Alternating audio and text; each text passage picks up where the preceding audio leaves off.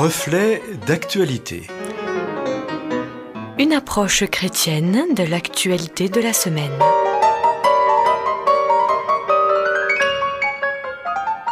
Amis auditeurs, bonjour.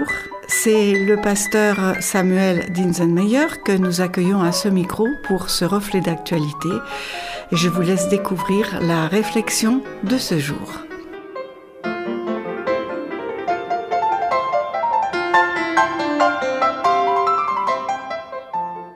Limité pour être libre.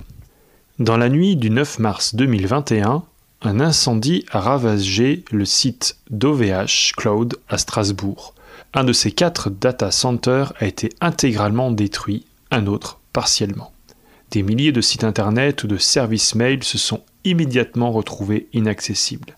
Et pour certains utilisateurs, l'intégralité des données stockées sont irrémédiablement perdues. Au total, ce sont 3,6 millions de serveurs HTTP, représentant 464 000 noms de domaines qui se sont retrouvés hors ligne. Un petit séisme qui force à s'interroger sur la nécessité de sauvegarder ces données, mais également sur notre dépendance à Internet. Dans les années 1990, l'apparition du web contribue à rendre Internet accessible au grand public.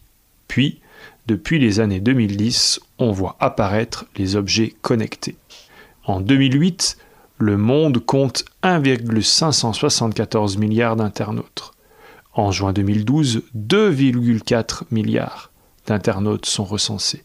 En octobre 2020, plus de 60% de la population mondiale accède à Internet.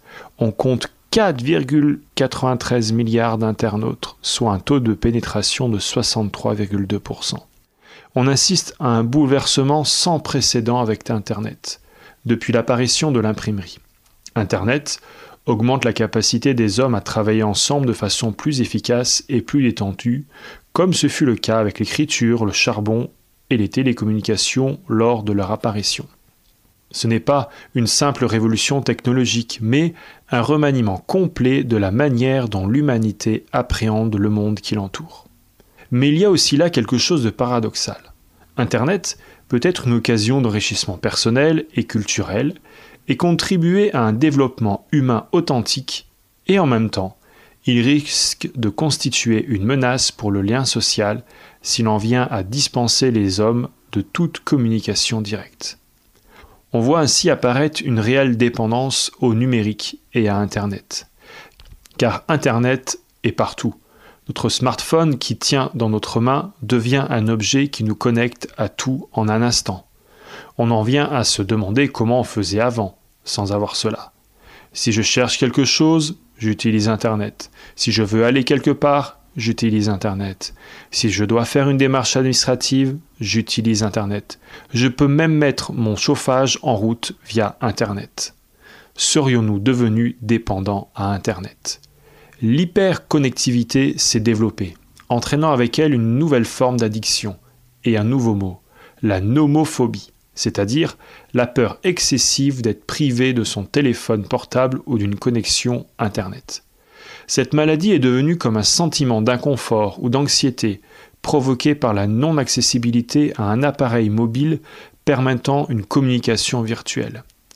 Une récente étude publiée par la revue Cyberpsychologie Behavior and Social Networking nous permet d'en savoir plus sur les personnes à risque et sur les techniques pour l'éviter. Pour ces travaux, les chercheurs de l'Université de Hong Kong en Chine ont interrogé 201 étudiants universitaires en Corée du Sud âgés de 18 à 37 ans.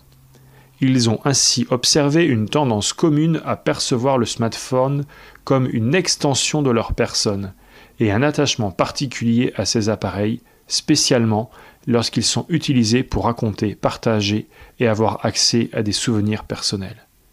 Ces sentiments peuvent pousser les utilisateurs à garder leur smartphone avec eux 24 heures sur 24 et peuvent donc provoquer une nomophobie, estiment les auteurs de l'étude. Sous prétexte du progrès, serions-nous devenus addicts? Dans notre société occidentale qui a aboli l'esclavage, nous avons créé une nouvelle forme d'esclavage Peut-être qu'il est temps pour chacun de nous de nous questionner pour savoir si nous sommes libres par rapport à cela. comment faire pour ne pas tomber dans cette dépendance? La Bible nous donne deux exemples pour entretenir notre liberté. Tout d'abord, suite à sa libération d'Égypte, le peuple d'Israël reçoit de la part de Dieu dix paroles, communément appelées dix commandements. Parmi ces paroles, l'une d'entre elles demande de prendre un jour de repos dans la semaine, six jours pour travailler, un jour pour se reposer. Pour un peuple d'esclaves qui travaillait sept jours sur sept, c'est extraordinaire. Mais ce texte est très actuel dans une société de consommation et d'hyperconsommation. Qu'est-ce qui marque notre indépendance à cela? Ici, pour marquer notre liberté, nous nous invite à nous reposer 24 heures, à ne plus consommer pendant 24 heures, pour ne plus devenir addict et marquer notre liberté. La liberté nous propose un autre principe de vie avec la dîme.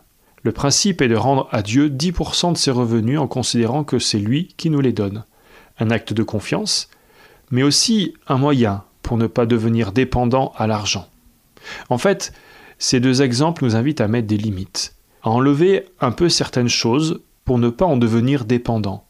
Montrer que nous ne sommes pas dépendants en étant capables d'enlever, de faire sans ce qui pourrait nous rendre esclaves. En fait, il s'agit de mettre en place des limites qui libèrent. Voilà un changement de mentalité dans notre société où il nous a été dit qu'il est interdit d'interdire. Alors, comment voulez-vous être libre aujourd'hui?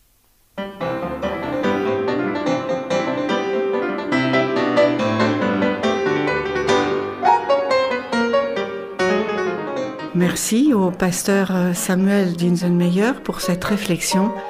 N'hésitez pas, amis auditeurs, à nous en demander le texte. Il vous sera adressé gratuitement.